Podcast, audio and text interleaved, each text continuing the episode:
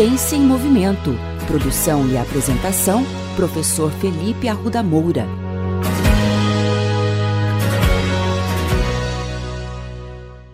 Olá, bem-vindos a mais um episódio da coluna Ciência em Movimento. Hoje nós vamos falar de uma das principais dúvidas que pessoas que praticam exercícios físicos possuem a respeito das diversas modalidades de treinamento e a combinação entre elas. Eu tenho certeza que cada um de vocês já teve a experiência de frequentar uma academia e ver a quantidade de modalidades de treinamento que essa academia possui.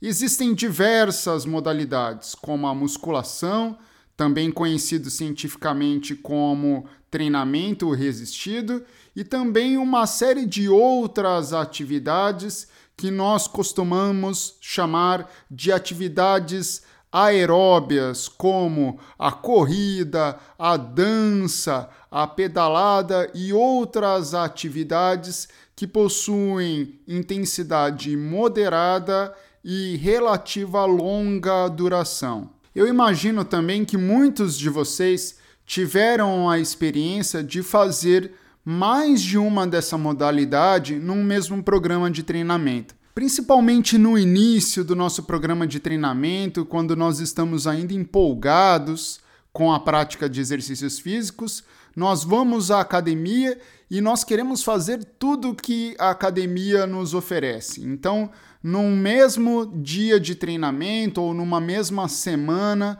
a gente acaba experimentando mais de uma modalidade da academia. A gente faz a musculação, faz também uma atividade de dança, faz uma corrida, uma pedalada e acaba combinando essas múltiplas modalidades que a academia nos oferece. E uma questão que é bastante recorrente dentro da área de educação física, diz respeito aos possíveis benefícios e prejuízos desse tipo de combinação de treinamento. Será que faz bem treinar mais de uma modalidade? Será que faz mal treinar mais de uma modalidade? Isso é o que nós chamamos de treinamento concorrente. O treinamento concorrente é o uso de múltiplos modos de exercício num programa de treinamento ao longo do tempo para tentar alcançar os múltiplos objetivos que muitas vezes nós possuímos durante o nosso treinamento. Então, muitas vezes, a gente não tem um único objetivo, como, por exemplo, aumento da capacidade cardiovascular. Mas eu também quero, além do aumento da capacidade cardiovascular, aumentar força, hipertrofiar, ganhar potência. E nesse caso, a combinação entre mais de uma modalidade de treinamento é bastante comum. Nos resta saber se faz bem ou se faz mal. Há benefícios ou há prejuízos de combinar diversas modalidades de treinamento? Bom, para saber se o treinamento concorrente traz benefícios ou prejuízos, primeiro nós precisamos entender como nós, da área de educação física e esporte, avaliamos o que é ter benefícios. Em linhas gerais, ter benefícios com o treinamento representa alcançar os objetivos esperados. E alcançar os objetivos esperados é dependente das expectativas que cada um tem. Atletas, por exemplo, querem ganhar força, querem ganhar potência, querem aumentar a massa muscular ou querem ser capazes de correr, pedalar, nadar no menor tempo possível. Outras pessoas, por saúde e também por estética, querem diminuir a quantidade de gordura corporal do corpo ou também querem ganhar massa muscular, o que nós chamamos de hipertrofiar. Logo, para a gente saber se o treinamento concorrente é benéfico, nós temos que olhar para cada uma dessas variáveis. Nesse sentido, eu vou contar novamente com a ajuda de uma revisão sistemática, que são aqueles estudos que fazem um agregado de tudo que possui na literatura a respeito desse assunto. Os estudos mostram não haver diferenças entre o treinamento de força isolado, o treinamento aeróbio isolado e o treinamento concorrente para redução de gordura corporal.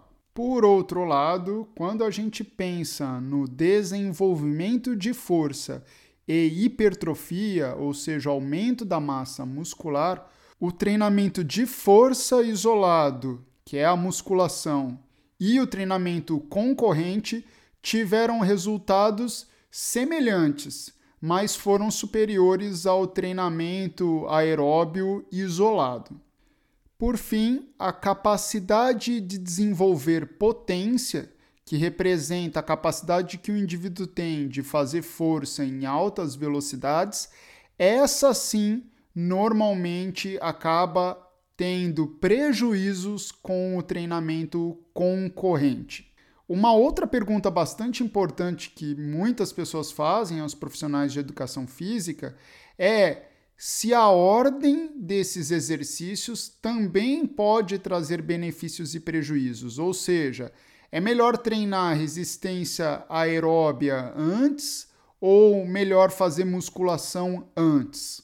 Nesse caso, a quantidade de estudos já é um pouco mais reduzida, mas mesmo assim, os poucos estudos com adultos e idosos mostram não haver diferenças se o treinamento é iniciado com musculação ou se o treinamento é iniciado com um treino aeróbio no que diz respeito à maioria das variáveis associadas ao desempenho.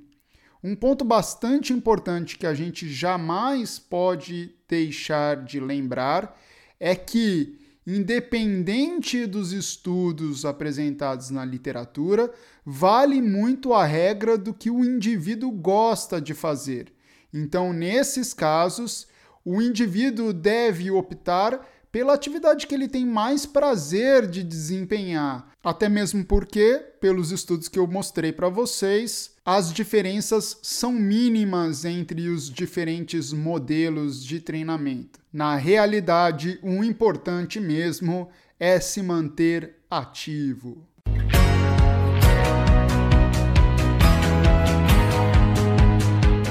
Ciência em Movimento. Produção e apresentação: Professor Felipe Arruda Moura. Contatos com essa coluna pelo e-mail ciênciaemmovimento.el@gmail.com.